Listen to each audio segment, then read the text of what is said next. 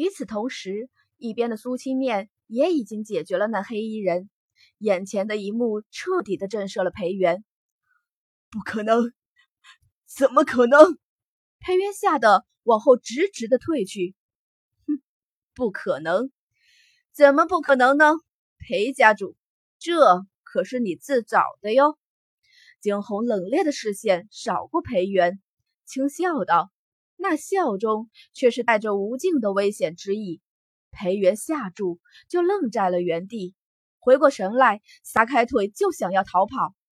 惊鸿唇角轻勾，他伸出手去，掌心处一道强大的引力直直的将裴元吸了过来。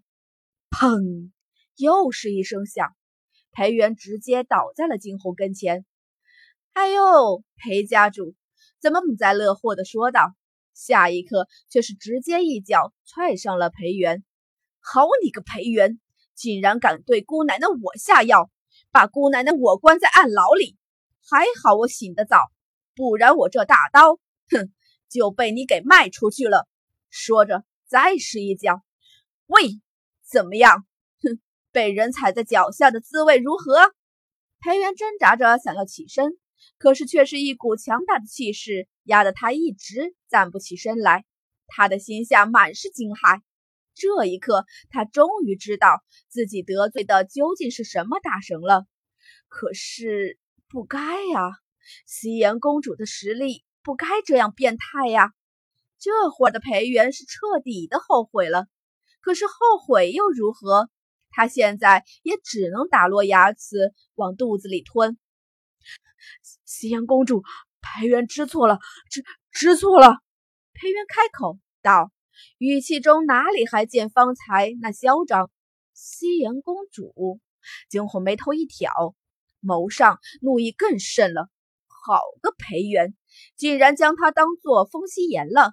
可是当做风夕颜也就罢了，竟然在以为是他，竟然在以为他是北国公主之际，还是找人来杀他。这说明这裴元分明嚣张到了极致。这样的人留着还有何用？苏青恋在听到裴元的话后，整个人周身涌起了滔天的怒火。公主，好啊，竟然知道了人家是公主，还不将她放在眼底？如此以下犯上，死一万次都不足惜了。说着，又一次狠狠地踹上了他。苏青念的实力并不高，只有玄力六级。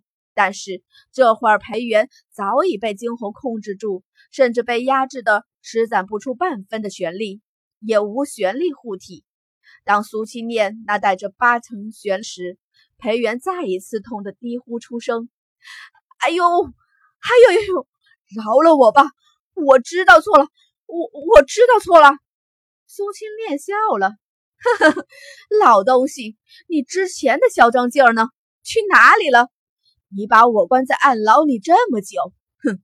姑奶奶，我怨身怨气满身，现在不爽的很，急需要找个人发泄发泄。一次又一次的踹上去，裴元口中早已吐出了鲜血，这样的感觉真的生不如死。不知过了多久，裴元终于奄奄一息，苏青念这才收了脚，哼，老东西。姑奶奶，我不杀你，今日便饶你一命。拍了拍手，他看向惊鸿姑娘，谢谢你。惊鸿看着眼前的苏青念，眸中涌动着万千波澜，却是最后他轻勾唇：“无妨，我们本就是一起并肩作战。”嗯，舒青念眉头轻皱，这话说的，哼，他听着还挺舒服的。姑娘，你实力不错，下次有缘再见哟。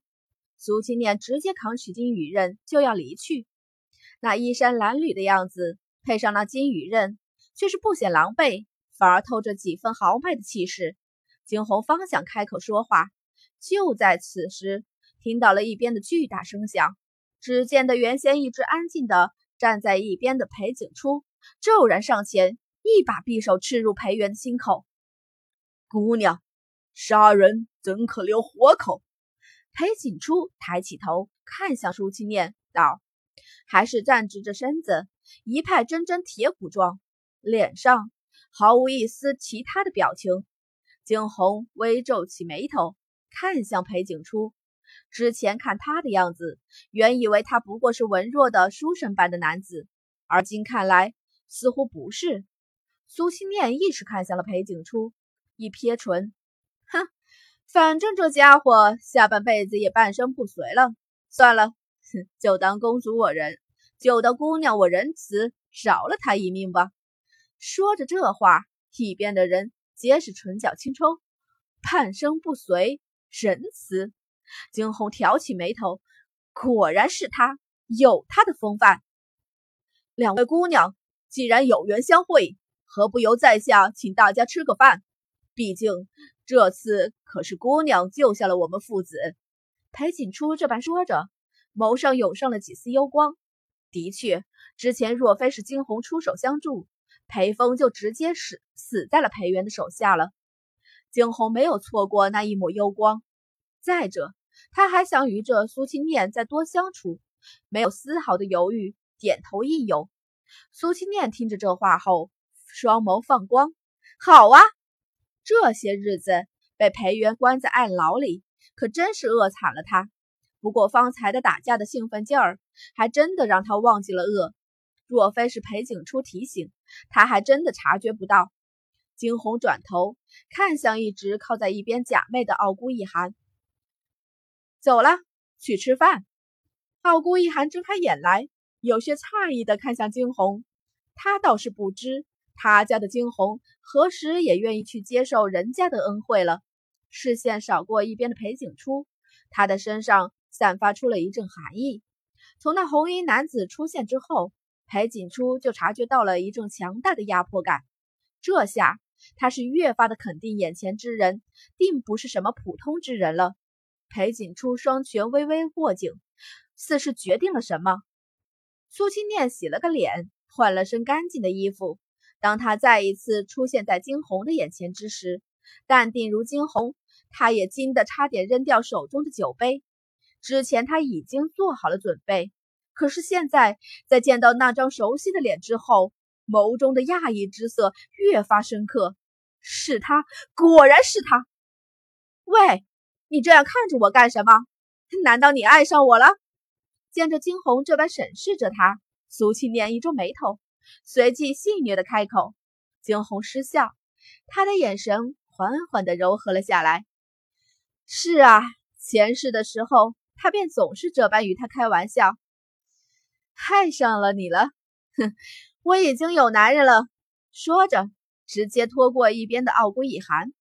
原先傲孤一寒听着他们的对话，还有些莫名的愤怒的，这会儿所有的情绪都散去，只是宠溺的看着他家的小金猴。